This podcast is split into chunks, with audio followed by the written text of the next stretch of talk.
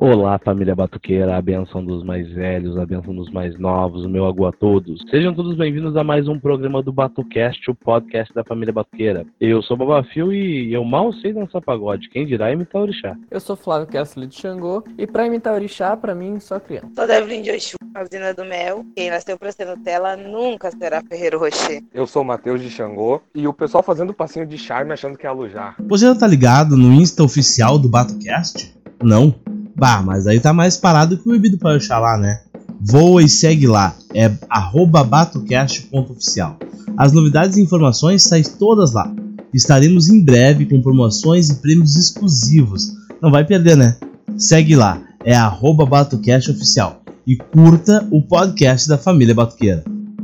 Então voltamos aí com mais um programa do Batucast, novamente trazendo um assunto polêmico. Afinal, dançar que nem orixá, fora do contexto da tradição, sem ser o próprio orixá, pode ou não pode? E é essa polêmica que nós trazemos nos dias de hoje, após vários e vários vídeos de pessoas dançando, pessoas imitando, grupos de dança e até aquele ensaiozinho em casa de vez em quando. Pode ou não pode? E para discutir isso, eu trouxe vários atores autores aí, alguns mais antigos, outros novos. A gente está conversando um pouquinho sobre as nossas percepções sobre esse quesito. E hoje, um convidado muito especial, Matheus Almeida. Matheus, te apresenta aí para nossa audiência. Quem é você na fila do Amalá? Obrigado, meu irmão. A benção a todos aí. Bom, eu sou o Matheus, eu sou tamboreiro, sou de Nação Oió com Gejo, né? Tô fazendo agora a graduação em História na URG. Tô aí para o que precisarem, né? Para ajudar aí no debate, essas questões que são importantes para manter a nossa tradição. E é isso. Perfeito, então, pessoal. E aí, cara, vamos arrancar diretamente com essa polêmica, né? Com essa treta aí. Ah, agora o ano passado teve um vídeo aí que vazou de uma pessoa, de duas pessoas dançando, né? Uh, como se fossem estivessem ocupados. Uh, agora esse ano surge mais um vídeo de pessoas dançando alujá, imitando também o orixá. Uh, depois de que saiu aí um vídeo polêmico onde gravaram um batuque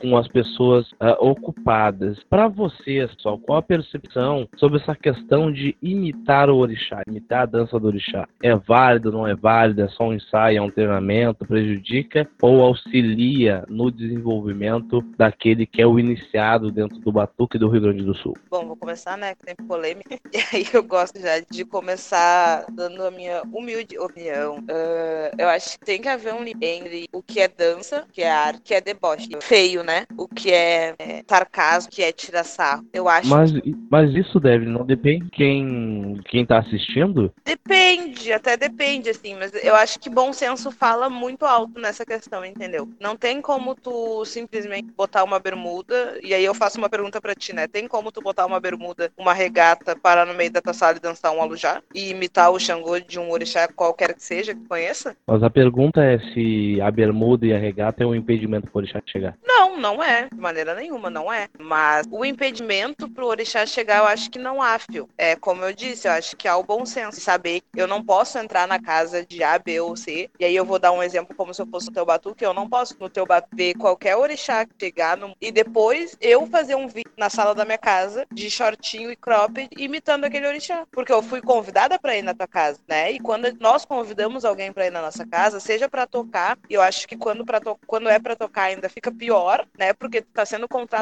e tu tá sendo pago para né? A gente convida as pessoas ou a gente contrata pelo talento, né? Pelo dom que tem, por saber que são pessoas sérias e comprometidas, por terem boas referências. Tudo bem que hoje em dia já não tá mais tanto assim, né? Mas eu ainda levo como essa questão, assim, sabe? E quando eu convido pessoas para virem na minha casa de religião, são pessoas que eu gosto. Então eu jamais vou imaginar que elas vão sair da minha casa de religião e imitar qualquer que seja o santo que eles virem é, no mundo, né? Dentro da minha casa de religião. E referente a esse vídeo que saiu agora essa semana, eu acho que é mais ou menos isso que acontece, sabe? É, é ir porque ninguém vai, nunca ninguém vai imitar santo da sua casa. Nunca ninguém vai imitar o santo pai de santo. Nunca da mãe de santo. Nunca ninguém vai imitar o santo. Nunca ninguém vai debochar e caçoar do santos irmãos, porque o engraçado tá do portão para fora. Do portão para dentro se bate na nossa porta, daí fica mais sério. Aí querem se revoltar. Então eu acho que tem que ter um respeito. E dependendo do cargo que tu ocupa, né? Tu tem que te portar como, como tal, né? Eu acho que tu tem um nome a zelar, né? E, e tem um compromisso, já que tu decidiu seguir esse caminho, né? É, principalmente tamboreiros, eles têm um papel quase primordial dentro do culto, né? Que é a evocação do orixá. Então eu acho que quando a gente entra pra dentro de uma casa de religião pra tocar, a gente entra para fazer o que nos compete, que é evocar o orixá, né? Segurar aquela obrigação. E não simplesmente ficar olhando, analisando o que acontece para depois sair debochando, caçoando ou focando da casa de A, B ou C. Tá, mas aí eu, eu faço um questionamento. Eu acho que o primeiro ponto é dizer de que a roupa que se faz a imitação é, é irrelevante, na minha concepção. E preciso saber se os irmãos concordam, né? Concordo. Acho que esse é o primeiro. É relevante se tá imitando Diachó, se tá imitando uh, Sim, travesti chá, ou se tá imitando de bermuda, chinelo ou de, de lingerie. Pra mim a imitação é igual, né? É. Ah, a questão seria a intenção de por que está se imitando.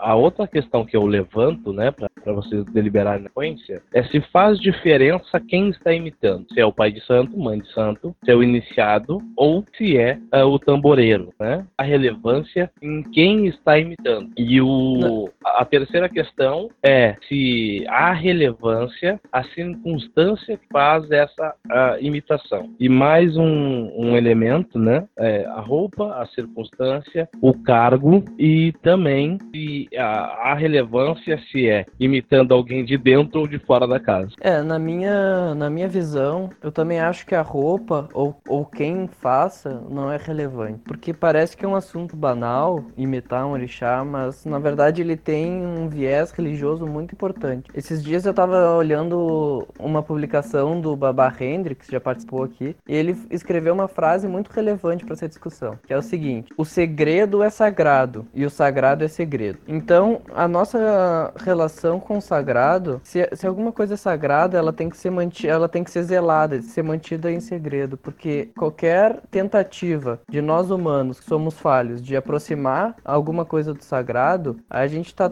transformando o sagrado em algo mundano, a gente está deturpando aquilo. Então, no momento que uma pessoa, não interessa a roupa que ela está usando e não interessa quem ela seja e nem qual orixá ela esteja imitando, ela vai estar tá banalizando uma coisa que tem peso de fundamento na nossa religião. Então, ela vai estar tá contribuindo com a deturpação do, do, do que é sagrado para nós. Uh, claro, a gente talvez possa entrar na discussão se existe alguma exceção. Talvez possa existir exceções. Imaginem que tem uma quinzena, chega um orixá novo de chegada e o, e o Pai de Santo em, demonstra como o orixá deve dançar em tal ocasião. Talvez seja uma a portas fechadas, talvez seja uma exceção. Mas no geral, eu vejo isso como uma deturpação que não deve ser filmada. Almeida? Eu acho que eu não, eu não sei se eu vou chegar a discordar do Flávio, que eu, mas eu, eu, eu concordo que de fato, né, a, a roupa que está utilizando e o cargo não, não, não interfere. Eu acho que o principal, né, que daí até entra em encontro com a fala de vocês, que é a circunstância, né, é o momento que aquilo está acontecendo, porque para mim é diferente, por exemplo, salão, né, no Xirê, como o Flávio disse, já chega o pai de santo ensina a dançar, né, mas agora é diferente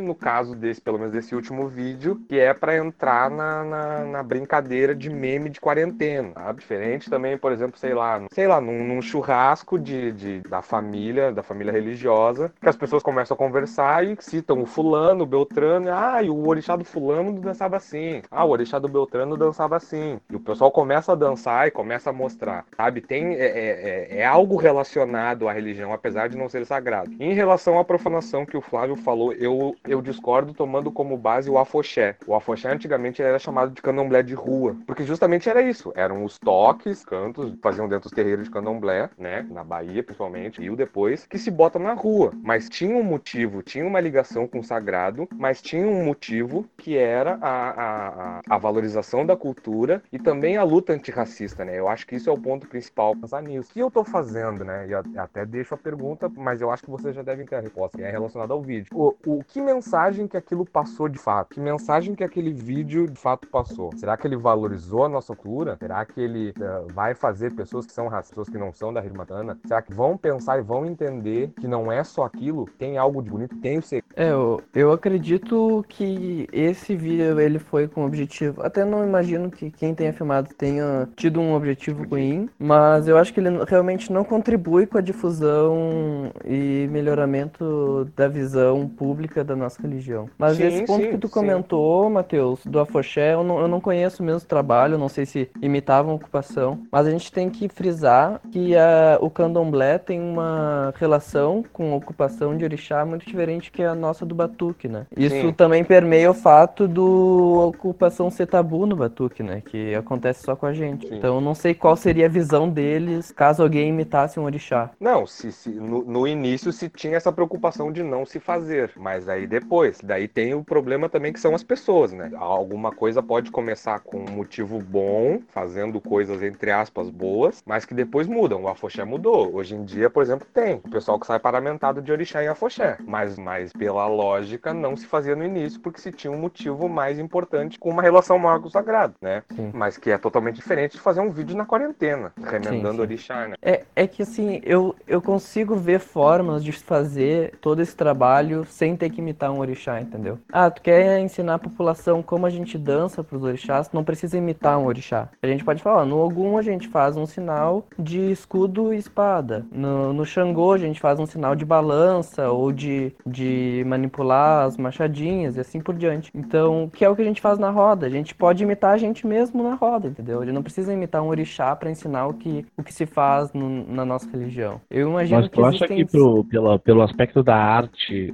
Flávio, isso não seria muito pouco, muito superficial? E a gente pode, no aspecto que tange a outras tradições, pegando o cristianismo como exemplo, por exemplo, ah, como retratar Cristo sem apresentar Cristo? Como retratar o orixá sem apresentar o orixá? Ah, a gente pode pegar aí, por exemplo, alguns curtas que foram produzidos onde o cerne do, do conteúdo era orixá, ah, e aí apresenta uma representação das nossas divindades, de como esse filme conseguiria expandir a sua arte se não fizesse essa representação muito mais clara da guerra, da dança, do vestimenta do orixá. Na minha visão, Fio, eu acho que não, mas isso talvez seja porque eu sou um aficionado pela religião. E na minha concepção, a transmissão do que é sagrado e o que é mistério também é arte. Então, se um documentário, um trabalho consiga, consegue transmitir isso e fala como que os adeptos relacionam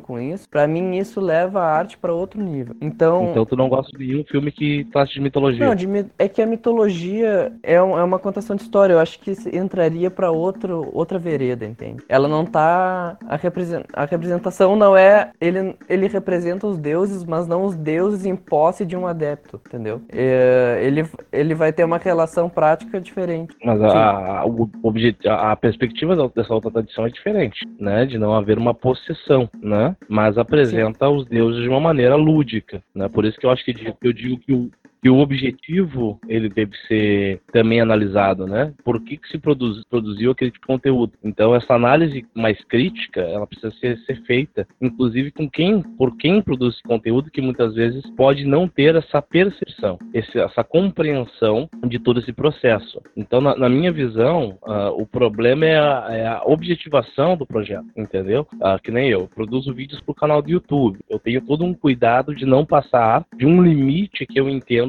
ser entre aquilo que é segredo do sagrado e aquilo que deve ser de conhecimento mais abrangente do coletivo em geral, inclusive para que a comunidade, a população, a sociedade nos compreenda e compreenda por que, que nós fazemos cada coisa. E o orixá também age nesse, nesse aspecto, né? A minha fala ela vai de encontro a isso, porque eu entendo, ah, por exemplo, grupos de dança, peças teatrais, orquestras e outros elementos que usem da representação do orixá manifestado. E aí a compreensão da manifestação é nossa, porque aquilo pode ser uma compreensão, uma interpretação simplesmente do orixá e não da manifestação do orixá, né? Porque não mostra a hora de chegada, não mostra ir lá, não mostra uma série de questões que tangem ao orixá, não quebra o orixá, por exemplo, uma apresentação, né? Eu pelo menos nunca vi, né? Um grupo teatral, um grupo de dança, onde aparece a pessoa normal, daqui a pouco a pessoa dá o seu ir lá, é que vai até em três pontos do, do local, é quebrado É. e aí se caracteriza para mim a, poss a possessão, né? Caso contrário, dentro da liturgia, ali é uma representação daquilo que é o orixá, né? Dessa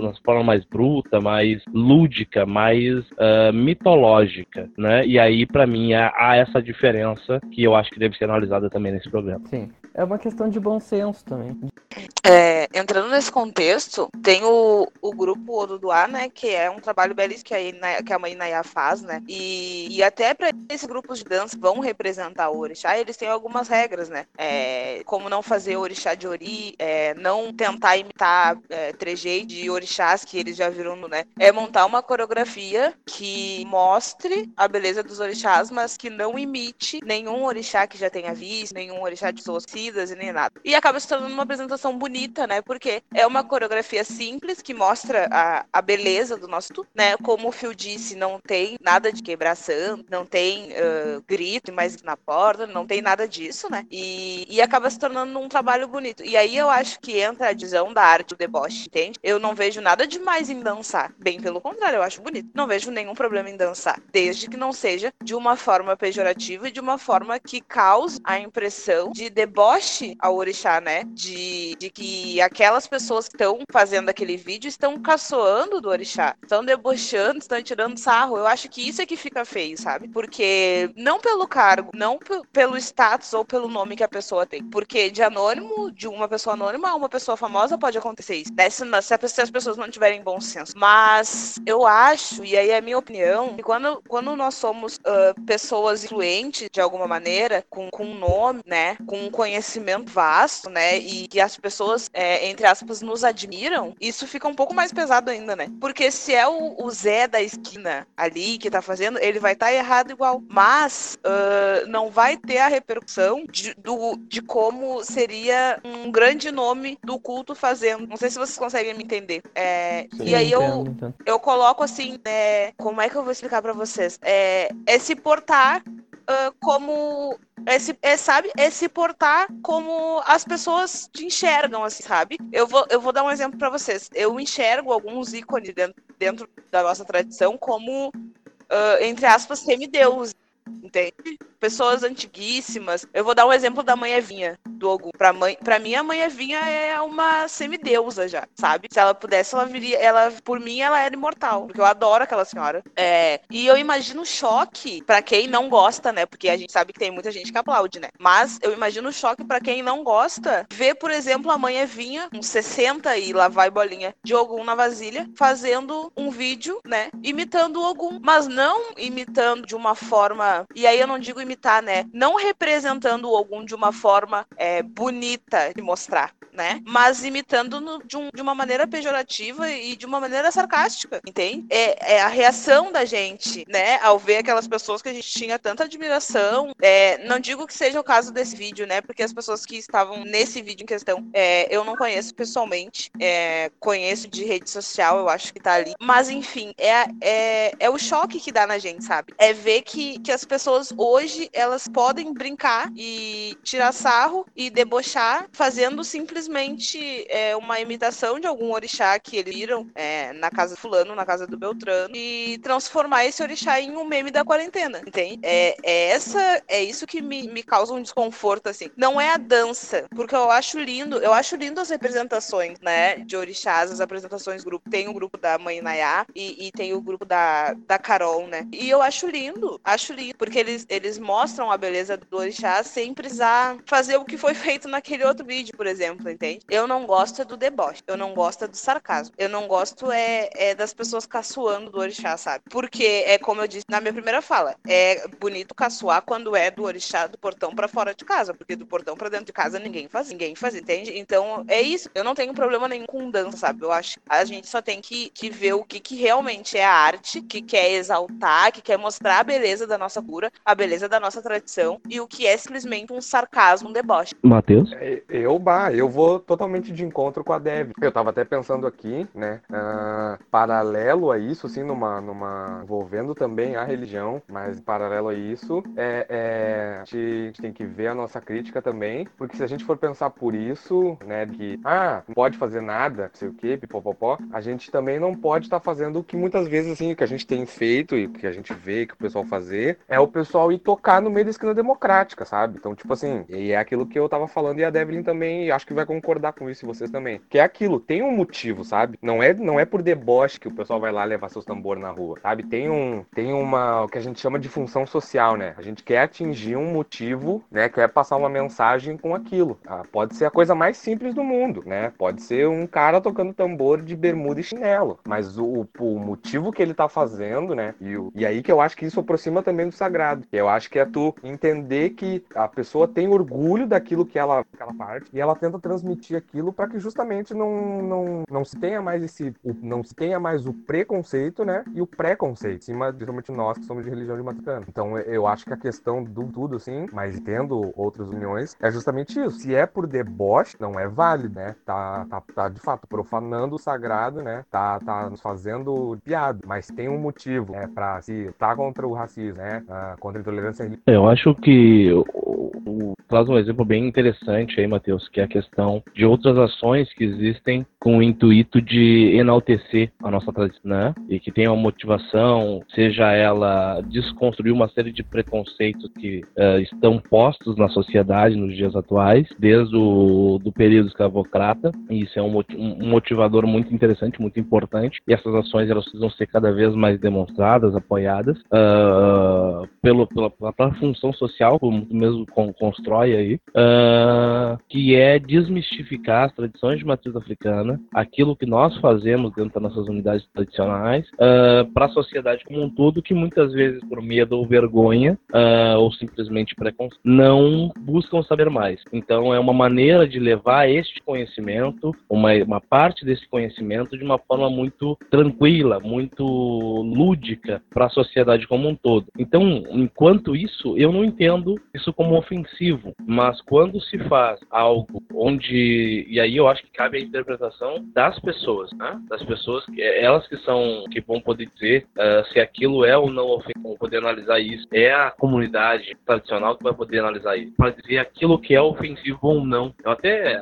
pouco tempo eu escutava no rádio tinha uma propagandinha lá, eu não sei qual é a entidade que faz a regulagem propaganda, né? Uh, aquilo que é ofensivo e aquilo que é construtivo, né? Então eu, eu pelo, pelo que eu acompanhei né, das pessoas que manifestaram em relação a, a dois vídeos, pelo menos, que eu, eu sei que são de representações do orixá. Uh, uma são duas pessoas, inclusive parece estarem sujas de achorô, né, saindo de uma obrigação. Uh, e outra são três pessoas antes do Alujá. E o que se percebeu da comunidade é que a comunidade entendeu aquilo como ofensivo. Então acho que este é o termômetro que nós temos que ter para saber se o limite que tangencia uh, aquilo do que é profano, está profanando o sagrado, e aquilo que está enaltecendo o sagrado. Não, eu concordo totalmente. Eu sou, inclusive, super partidário por esses projetos que têm o objetivo de difusão da religião, que tem uma função social, como o irmão Matheus contou. Mas, nesse quesito de representação e imitação, eu acho que é preciso ter um especial cuidado, porque é apenas umas gotas de bom senso que vão separar a imitação da representação. Porque o momento que a gente representa um orixá, o que que nos afasta da imitação? São coisas muito simples, que são trejeitos de um orixá. Um orixá, às vezes, quando tem, uh, quando tem movimentos um pouco mais rígidos ou mais leves, é, é um fechar de olho, é botar os beijos para frente, é dar um ilá. Então, são coisas muito simples, são inclusive da nossa linguagem corporal, que vão separar a imitação da representação. Então, eu considero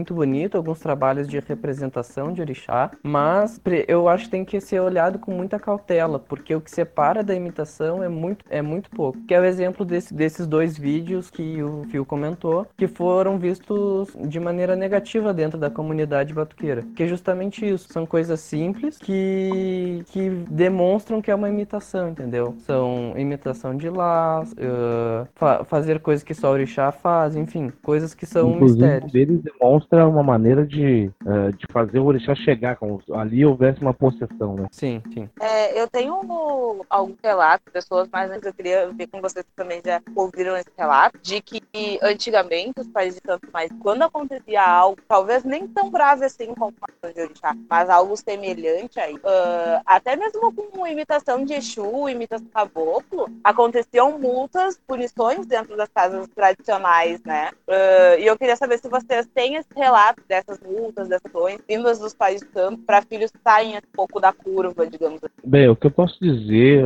Devlin, é que uh, num tempo tão, não tão longínquo, os filhos de santo eram punidos por muito menos, né? Uh, não precisava muito para haver essa, essa, essa punição do filho de santo. Uh, e, e, o que eu noto é que parece que hoje existem os pais, mães de santo, que são os pó tudo, né? Não importa o que o filho faça, né? Não sei se é por questão monetária, se é por questão de manter mais um filho, uh, que ele vai estar ali dando seu agô, dando seu, seu, seu abraço e dizendo tudo pode, porque é filho de santo dele. Então, muitas vezes ele uh, se sente compelido a aprovar essa, essa conduta negativa do que repreender essa conduta negativa. Que na minha concepção deve, deveria ser a postura da, da autoridade tradicional em relação aos seus iniciados, uh, para que uh, se repetisse aquilo. Mas muitas vezes ele, ele prefere dizer, não, fui eu que aprovei, fui eu que dei, dei, dei, dei autorização para fazer aquilo, né? E isso vai desconstruindo um processo uh, dentro da hierarquia da tradição uh, e que precisa ser revisto com grande urgência por nós, né? Uh, nos diversos níveis que nós temos na nossa comunidade tradicional. Então, se as pessoas não conseguem pensar e analisar isso, a própria comunidade é responsável por cobrar isso e essa cobrança é através da minha concepção de ser ou não conivente com aquele processo. Será que o, o medo de perder filho de santo faz com que os pais de santo é, mais light? Porque assim, ó, de uma a duas, é, o vídeo não saiu do ar, né? Se não teve o consenso do pai de santo antes, teve depois, porque o vídeo tá lá. Se fosse, eu vou dar um exemplo do meu pai de santo. Se fosse o meu pai de santo, eu fizesse, tem um aval do meu pai de santo, primeiro que eu ia tomar um a mijada, eu, não ia, eu ia tomar a mijada, a mijada. E eu ia ter que retirar o vídeo é, de circulação, né? Mas se o vídeo continua lá, de uma a duas. Ou o consentimento foi antes, ou o consentimento foi depois. Ah, já tá lá, deixa rolar, né? Uh, mas é, isso me parece muito assim, medo de perder tanto, sabe? E aí, esse medo de perder tanto faz com que os filhos possam fazer tudo, tudo. E os pais simplesmente eles não, eles não se manifestam. E quando se manifestam é para aplaudir o filho mesmo que eles estão errado, né? Então, é, como tu falaste assim, nessa, nessa questão de hierarquia, qual hierarquia? Aonde está a hierarquia? É, eu acho, é, eu, eu, eu, vou concordar plenamente com o Phil, dando um outro exemplo, né? Uh, por que que hoje em dia a gente vê tanto que, a, que o pessoal chama de da correria no batuque, né? É também por uma, uma, uma falta de pressão, né? Uma falta de educação do tamboreiro em si, mas é também muito das casas que contratam, que eu já vi relato de amigo meu que é tamboreiro, que o pai de santo falou assim, olha só, tu vai ter que tocar ligeiro, tu vai ter que tocar correndo, porque o povo quer dançar, porque o povo quer vir ver show, entendeu? Então eu acho que a gente tem que, tem que fazer uma autocrítica também muitas vezes. E de fato, beleza, na casa do Zé quem manda é o Zé. Só que não é porque o Zé manda que ele é o bambambam, bam, bam, que é aquilo que tu falou, é o pai de santo que pode tudo, que daí o filho vai lá e o fulano diz, não, eu dei o aval para ele fazer isso, sabe? Porque daí tu vê grandes, grandes pessoas da, da religião, né, grandes pais de santos, entre aspas, grandes, né, antigos muitas vezes até, uh, fazendo coisa que eles mesmos criticam, mas eles fazem, entendeu? E é o mesmo ponto desse vídeo. Com certeza, que nem a Devlin, com certeza, se eu fizesse esse vídeo, bah, eu ia tomar sarro, meu, ia tomar, ah, ia tomar porrada. Porque aqui em casa ainda é do tapão, às vezes, de vez em quando. Ia tomar aquela mijada. Não sabe? fala isso, que eu vou denunciar a tua casa aí, vão, vão denunciar. maus tratos, maus tratos. maus tratos aos animais. Tia, mas eu vou dizer assim para vocês que uh, nós vivemos um, uma revolução dentro da nossa tradição, no momento atual né? Onde eu vou dizer de que parece que há um separatismo do batuque muito claro, né? Entre os tradicionais e os convencionais. O, no Batucast gravado, aí eu dei sugestão para nossos ouvintes, o Baba Hendrick, uh, ele fala de, de três tipos de batuqueiro. Flávio estava tava participando uhum. com nós aí e é minha testemunha com os nossos milhares de ouvintes, né? Que ele coloca três patamares de batuqueiros, que seriam o batuqueiro que é o conservador, né? O, o ortodoxo primeiro. Ortodoxo, né? Uh, que é aquele. Me ajuda que eu não lembro direito. É o que não muda nada. é o que não Continua muda nada. Com secretismo. Que é o, que é o rígido, né? O pai de santo fazia, ele vai fazer exatamente igual, sem tirar nem pôr uma vírgula. Se o pai de santo dizia que Jesus Cristo é Oxalá, vai ser continuar sendo Oxalá até o final dos tempos. Depois nós temos o progressista, né? Não, depois é o conservador. Depois o conservador. Tem certeza que é o progressista? É o conservador? É, então o conservador. É o conservador. Depois é o conservador, que é aquele que uh, tem a sua tradição, mas que se permite pesquisar e com aprofundamento de, de conhecimento alterar um detalhe que outro conceitual daquele processo que é litúrgico que é construído. Mas e depois nós temos. O, mas não altera fundamento, né? Aquilo que é imutável é imutável. E depois nós temos o liberal progressista. Liberal progressista, que é aquele que tudo pode, né? Não importa o que faz, não vamos perder filho de santo e coisa e tal. Então eu acho que uh, as pessoas primeiro têm que se identificar dentro desse escopo, né? E depois eu acho que dá para ter que construir uma matéria lá no site sobre isso, sobre esses três tipos de batuqueiro. Falar com uma barrenda que é autoriza. Uh, pra gente se identificar dentro desses três tipos de batuqueiros, né? Que são linhas de raciocínio totalmente diferentes, totalmente distintas. Então, a gente vai brigar, espernear, gritar e não vai mudar, né? Quem pensa em cada uma dessas vertentes vai perpetuar aquilo que acha que é correto. Porque aquele que não quer perder filho de santo e acha que tudo pode, não dá nada, e, e a gente consegue trazer o, o, exemplo aí que nós tivemos lá na, no período da PL 21, 2000, em 2015, a Devin estava lá, eu lembro dela, que era num período onde a gente estava solicitando que as pessoas não publicassem fotos de sacralização e coisa e tal. E bem durante esse período, um pai de santo, uma pessoa foi lá e fez a publicação de, um, de uma sacralização com os ebós, cabeça de bicho e tudo, tudo mais. Quando essa pessoa foi questionada, eh, e o pai de santo dessa pessoa foi questionado, o pai de santo preferiu não perder o filho de santo e dizer que foi ele que autorizou, né? A Devlin deve recordar dessa, dessa, dessa questão aí, Devlin. Me lembro. E ainda teve um agora em 2000, 2018, foi a última parte da PL, né? 28 Isso. de março, que a gente estava lá no Dante Baroni. Logo depois da gente ter terminado uma luta que durou,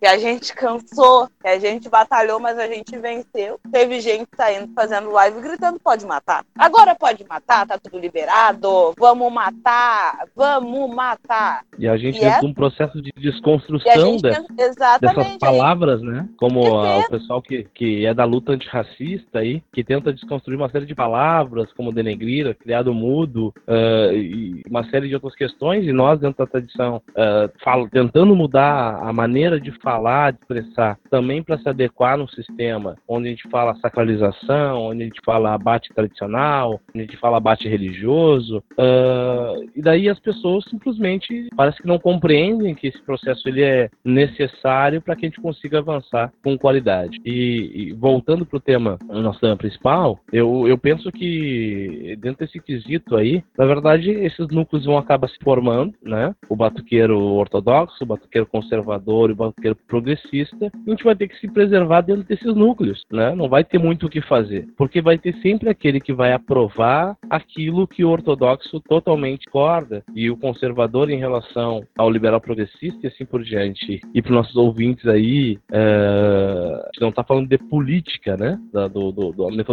sistema político tradicional, e sim análise uh, dentro, dentro do contexto da tradição, né? Esse Batcast que eu me, que eu me refiro é o Batcast 19, filosofando o Batuque com Baba Hendrix, né? Uh, mas se torna uma mas... forma política também, porque, porque nada mais é do que a forma de se organizar, né? E eu acredito que esses, esses núcleos que vão formando... É, mas a gente não consegue fazer a mesma análise, por exemplo, porque eu dentro do dentro do conceito batuqueiro, dessa separação, eu me considero conservador, porém eu me considero progressista ou social-democrata dentro do conceito político, entendeu? Então, não, por Sim. isso eu digo que não há relação, né? Sim, é, é, é, uma forma política, mas não política tradicional, né? É uma política de organização. É, de organização do, do nosso, do, do, do, da nossa tradição. Então, isso acho que tem que ser levado em consideração, né? Quando a gente pega e fala dessas questões de, de casa que faz, casa que não faz, se a gente conseguisse separar esses elementos, a gente conseguiria saber qual tipo de casa faz o quê, né? E não é querer fomentar um separatismo machismo dentro da tradição, onde a gente fala tanto em união, mas é muito difícil que a gente consiga se unir com pessoas que pensam tão diferentes, né? Então, como a gente vai conseguir uh,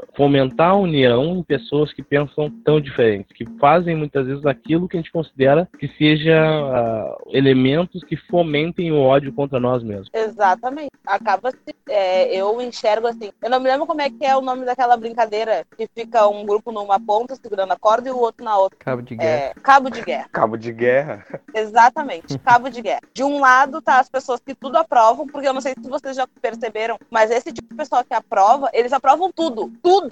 Absolutamente tudo. Tudo. Se um fizer um vídeo matando um cabrito no meio do cruzeiro meio-dia, eles vão aprovar. Se o outro fizer um vídeo gravando um orixá no mundo no meio de um bato que entrou escondido e gravou com o telefone pra ferrar o coleguinha, eles vão aprovar e vão dizer que é maravilhoso. É isso daí, tu não tem que dar ouvido pros outros, é isso aí, arrasa, é os lacradores, né? E eles estão de um lado. E aí do outro tá a gente puxando aqui, ó, não, mas não é assim, ó, meu irmão. Não é assim, meu irmão. Tudo tem limite, vamos se respeitar, tá? E aí acaba se formando um campo de guerra. Eu, esses dias, coloquei um posicionamento e aí não é referente a isso, mas também coloquei meu posicionamento referente a isso, porque vocês sabem que eu sou a Zina do Mel e eu gosto de causar é polêmica, eu gosto é da treta. Mas enfim, coloquei um outro é, posicionamento meu e de não basta ter do axé. E eu não apoio, se puder, ainda vou contra irmãos. Aí eu botei a listagem ali, né, do que eu não apoio. E se eu puder, eu ainda vou contra, sabe? Porque, tipo assim, ó, não é só porque veste e usa guia em eu que eu preciso simplesmente aplaudir tudo que o irmão faz. Porque vai de vai contra tudo que eu aprendi, vai contra tudo que eu luto. Porque quem tá na linha de frente de batalha, como eu já fechei o Matheus em várias lutas, o fio tá, o fio é colado Flávio. Uh, a gente luta por um ideal, né? Além de manter a nossa cura, a gente luta é, 24 horas por dia contra o racismo, né? Então, é, eu não posso nem é, achar que porque o irmão usa uma trunca, uma... ele pode simplesmente fazer tudo e eu tenho que aplaudir. A gente tem que tem,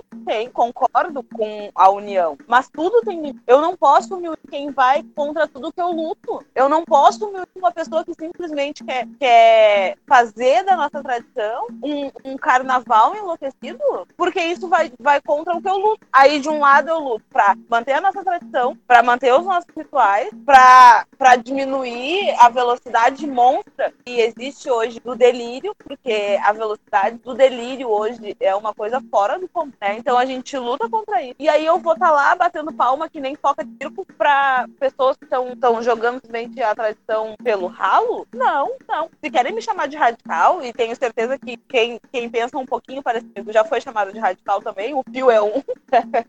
o Fio é um, que é conhecido por ser radical. Se isso é ser chamado de radical, então ok, eu sou radical. Mas eu não vou ficar batendo palma que nem foca pra, pra esse tipo de atitude, tem? E, eu, e dessa vez, pelo menos, nesse, é, do que a gente está debatendo agora, eu vi até aquele achavam válido, ficaram bravos, ficaram revoltados, porque passou um pouco do limite, né, da liberdade de expressão, passou um pouco do, e vem passando constantemente do limite é, da liberdade de expressão, do limite de querer mostrar o que é bonito dentro da né? Passou do limite. E aí o feitiço virou ponteiro, né? Porque como teve a explicação é, em questão, só quer ser famoso. Só que daí a, a fama negativa é uma coisa boa? Não, né? Porque, primeiro, simplesmente pegou a tradição e jogou no balão. Segundo, não teve como segurar o balanço, porque daí foi 500 mil pessoas em cima, e aí tentou se explicar. E a explicação foi de que ele queria ser famoso. Mas que preço que tem a fama? Eu queria que vocês respondessem, né? Que preço é esse que tem a fama? Vale de tudo para ser famoso? 15 minutos de fama tá valendo tudo? Eu acho que uh, uh, cabe deixar também esse espaço do, do Batcast aberto, né, para pessoas que pensem diferente, inclusive uh, os produtores dos vídeos e coisa e tal, para dar suas versões, suas percepções,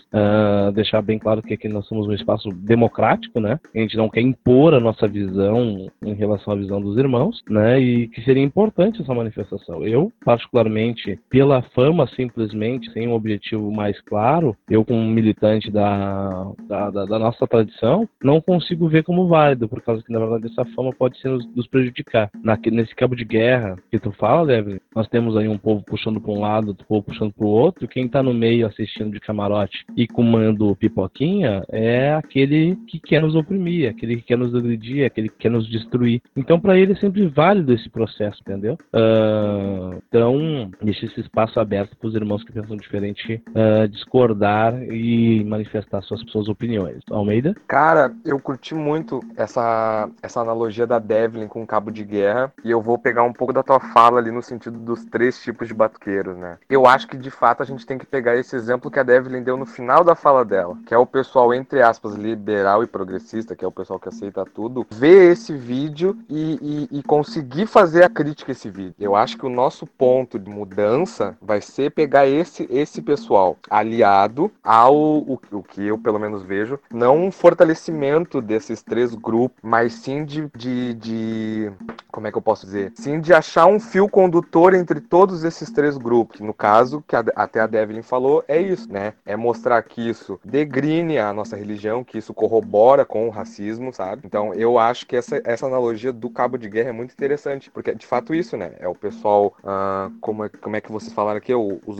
entre aspas, ortodoxos de um lado e os liberais progressistas de outro, e entre aspas, o pessoal conservador no meio ali, fazendo um, uma mediação. E eu acho que a gente pode focar nessa mediação, né? E que isso vai nos fortalecer, porque de fato é isso. Chega um ponto, né, que, os, que o pessoal que aceita tudo, que topa tudo, uh, vê o erro, vê, vê, o, vê aquilo que, que, que passou do limite, né? E que de fato Topa isso prejudica a nossa dinheiro. luta. Hã? Topa tudo por dinheiro. Topa tudo por dinheiro, exato. Não, é. Tem um problema, né? O... Ô, Matheus, o pessoal conservador, né, que ele vai estar entre as duas pontas aí, é que nem o centrão, né? Ele apanha dos dois lados, cara. É. Não, mas é que, mas é, que, aí que tá. Né? Só que aí que tá. A gente tem que fortalecer a, a, a, ideia de luta daquilo que a gente mais apanha, que é taxar nossa religião como brincadeira, como fantasia, como matança, né? E, e, e que, de fato, uh, expor isso não, não é necessário e também não é certo. Mas também fazer esse pessoal entender que esse tipo de vídeo também também é uma, também é uma, uma, como é que eu posso dizer, também é uma, um, um empecilho, né? É um, é um degrau, uma pedra que põe no nosso caminho para nossa luta, entendeu? Eu acho que seria interessante, pelo menos a minha opinião, eu vejo isso como algo pode nos ajudar, né? É encontrar o fio condutor desses grupos, manter esse debate fio condutor, né? De tradição, um sincretismo, sei lá, enfim, né? Mas também trazer aliado a isso esses debates momentâneos, essa luta, essa luta mais, mais, mais mais, mais do agora. No caso, esse vídeo. Daí daqui a um pouco, sei lá, como a Devlin disse, o pessoal que foi fazer live dizendo que podia matar tudo, que não sei o que, que pipipipopopó. Porque a, a, os, os, ideais, as ideias, né, e aquilo que a gente debate como luta cotidiana, eu pelo menos tenho entendimento e eu acho que o pessoal saiba, né, que a gente sofre racismo por isso, por isso, por isso, que a gente sofre intolerância, porque o Brasil foi criado na visão cristã, eurocêntrica, pipipipopopó. Então eu acho que focar nesse debate de, sim, nós somos contra a luta antirracista por isso, isso isso motivo. Nós somos contra a luta da intolerância religiosa por isso isso motivo. Mas também nós somos contras ao nosso irmão que faz isso, isso e isso, entendeu? Eu acho que isso é um ponto interessante da gente ver e, e até mesmo quem discordar seria interessante vir assim para falar. Que é isso, a gente tá aqui para ouvir todo mundo e, e o debate é bom quando o debate é sadio, porque é justamente o que falou, a gente não quer impor a nossa verdade, a gente quer, entre aspas, né, achar o, o aquela história da, da, da, da caixinhas douradas, a gente quer achar o mingau morninho. A gente quer o mingau morno ali pra todo mundo poder comer. O... Meu, bah, lembrei Não. dessa referência agora. Então eu vou pedir, é... pra, iniciando pelo Flávio aí, já estamos aí há uma hora gravando, muito bom o papo com vocês. Com... É bom sempre conversar e debater com pessoas inteligentes, né? Mas a gente não pode fazer com que o nosso ouvinte fique três horas nos ouvindo aí, que a gente tem papo por um dia todo. Então, começando pelo nosso irmão Flávio, que já ia começar a falar, uh, fala e já começa com as considerações finais. Um agu rápido para uma palavrinha dos nossos patrocinadores. Você está por dentro das novidades e promoções da Rede Batuque? Planos de divulgação com o melhor preço de mercado, com ofertas exclusivas a cada mês, além de uma equipe de tamboreiros qualificada para conduzir sua obrigação e cobertura fotográfica, responsável e de qualidade comprovada. E olha, eu não ia falar, mas tem até combo de tamboreiro, fotografia e divulgação. Um pacote só para caber no seu bolso e não te deixar de fora de nenhuma das ofertas. Difícil de acreditar, né? Dá um pulo na loja virtual loja.batuquers.com batuque.com.br e confere. Batuque RS, raiz e tradição na palma da sua mão. Não, é até em consonância nessas últimas falas, eu acho que é muito importante a gente uh, trazer isso para discussão, por mais que às vezes seja, um, seja pontual, alguém pode considerar que não é uma, uma discussão que vale a pena, porque faz pouco caso, mas não é, gente, porque apesar da gente ter essas visões de que dentro do, do nosso contexto possam existir diferentes tipos de pessoas, como o Phil comentou, os ortodoxos, conservadores, liberais, mas para quem está de fora, a gente é um, uma coisa só. Então a gente tem que sempre levantar esses casos, porque a gente tem que se preocupar com a imagem que se cria, a nossa imagem do lado de fora. Então, porque do lado de fora, essas pessoas que a gente considera liberal, que estão sempre mudando as coisas, eles também são religiosos da, do Batuque. Então a gente é nossa função trazer isso para debate e fazer esse diálogo com tentando trazer o, a religião para um ponto mais tradicional possível. Mas caso a gente não consiga fazer isso, aquilo vai, vai ser considerado como batuque e, e na nossa visão vai deturpar a religião. Então a gente sempre tem que ter e usar da nossa voz para tentar trazer isso para debate. Isso não, não é pouco caso e é importante que todos os adeptos sempre mantenham esse, isso na cabeça, porque qualquer ação que a gente faz, que venha a público, vai criar uma interpretação para quem é leigo, para quem não está dentro do nosso contexto. Então a gente sempre tem que ter essa leitura. Tá, bom, é... o Flávio falou uma coisa muito importante, né? E mesmo que nós saibamos que nós não somos coniventes com, com esse tipo de atitude, lá fora nós somos colocados no mesmo saco, né? E isso acontece com, com tudo dentro do nosso culto. Mesmo que a gente saiba que nós não vamos no cruzeiro largar 35 galinhas é, mortas ali para todo mundo ver, a gente é colocado naquele mesmo saco. A gente é colocado no mesmo saco porque é tudo batuqueiro igual, né? Então não é um simples vídeo, não é um, um meme da quarentena engraçado. Não. Porque na hora de cobrar, eles não vão cobrar de um, eles não vão cobrar de A, B ou C. Eles vão cobrar do coletivo. Nós precisamos entender que a nossa tradição é coletiva e que o que o Zé faz na casa dele pode sim afetar a minha casa. Não, não imediatamente, mas de médio a longo prazo pode me afetar. E a gente teve um exemplo claro disso na PL 21. Não foi A, B ou C que estavam largando cabrito na esquina que foram penalizados e quase perderam o direito do abate. Fomos todos nós. Todos nós. A gente é colocado no mesmo saco. Então, quando a gente faz é, coisas desse tipo, é, zombando e caçoando da nossa tradição, lá fora é todo mundo igual. Tá todo mundo junto. É tudo batuqueiro junto. Eles são todo um povo só. E realmente nós somos um povo só. Nós somos um povo só. Só que a gente tem que aprender que nem tudo é válido. Nem tudo é válido por 15 minutos de fama ou 20 mil visualizações no YouTube. Nem tudo é válido. Eu acho que preservar o nosso sagrado, preservar o que de mais puro a gente tem e o que a gente mais ama na vida, porque pelo menos o meu orixá é, é a coisa mais sagrada que eu tenho é, na minha vida, até mais do que os meus filhos, porque se eu não tiver o meu orixá, é, eu não tenho é, a força e a destreza que eu preciso para enfrentar cotidianamente por mim, pelos meus filhos e pelos meus, né? Então o meu orixá é meu alicerce, é minha base, é tudo na minha vida. E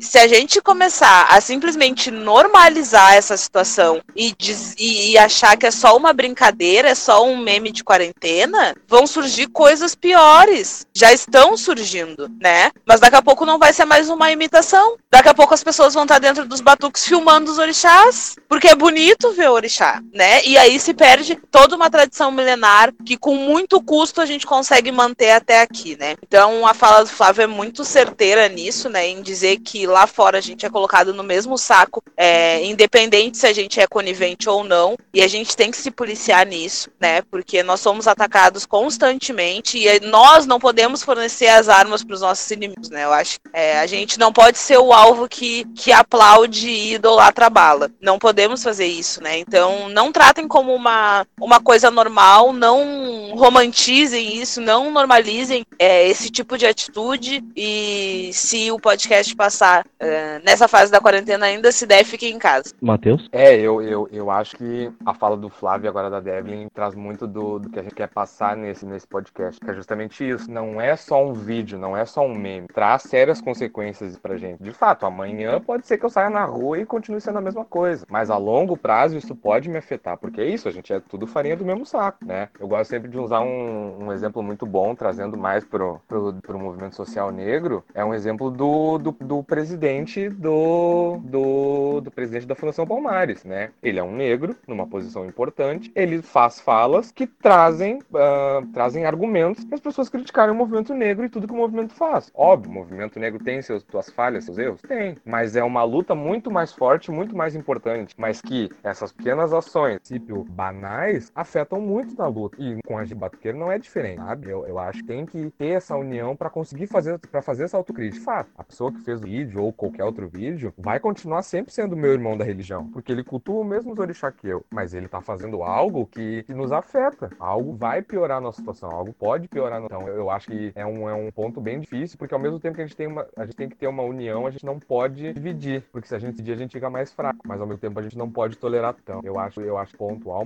esse acontecimento de agora é muito importante pra gente sempre estar tá, uh, relembrando esse tipo de coisa e sempre fazendo essa crítica, porque eu acho que é isso que vai fazer que uma hora entre na cabeça, que uma hora gente entenda, porque uma coisa é tu saber, outra coisa é tu entender e criticar aquilo. Eu acho que podcast e as falas de eu entro, acordo, todo, é isso, fez, fez. Agora tu assume o BO e tem de ser errado. Eu acho que vai nessa vibe, todo esse debate. E eu queria agradecer também o convidado. Capaz, tranquilo, nós uh, capaz nós que agradecemos, Matheus, a tua disponibilidade de conversar com nós aí, tá participando né, do nosso programa podcast, nosso Batcast, né? E que seja o primeiro de muitos e as portas estão sempre abertas, né? Aqui é que nem ler, né? O cara só chegar, bater cabeça e participar, não tem problema. Uh, e aí eu fico muito feliz aí que tu tenha aceitado nosso convite. Agradeço também a Devlin e o Flávio, que já são cascudo aí, já estão já quase, quase recebendo o axé no, no podcast uh, pela participação, né? Sempre qualificada, sempre com opiniões fortes e com pensamentos agregadores, né? Eu acho que conversar e trazer esse diálogo para a internet, para esse tipo de plataforma, com pessoas que tenham bastante a, a contribuir, ele é super importante, né? Dar voz para o nosso povo, uh, já que as nossas mídias tradicionais geralmente não, não dão, né? Isso aí, tamo junto. Então, então fica, fica aí o convite para que todos acompanhem uh, esse programa, compartilhem esse programa, marquem lá arroba Rede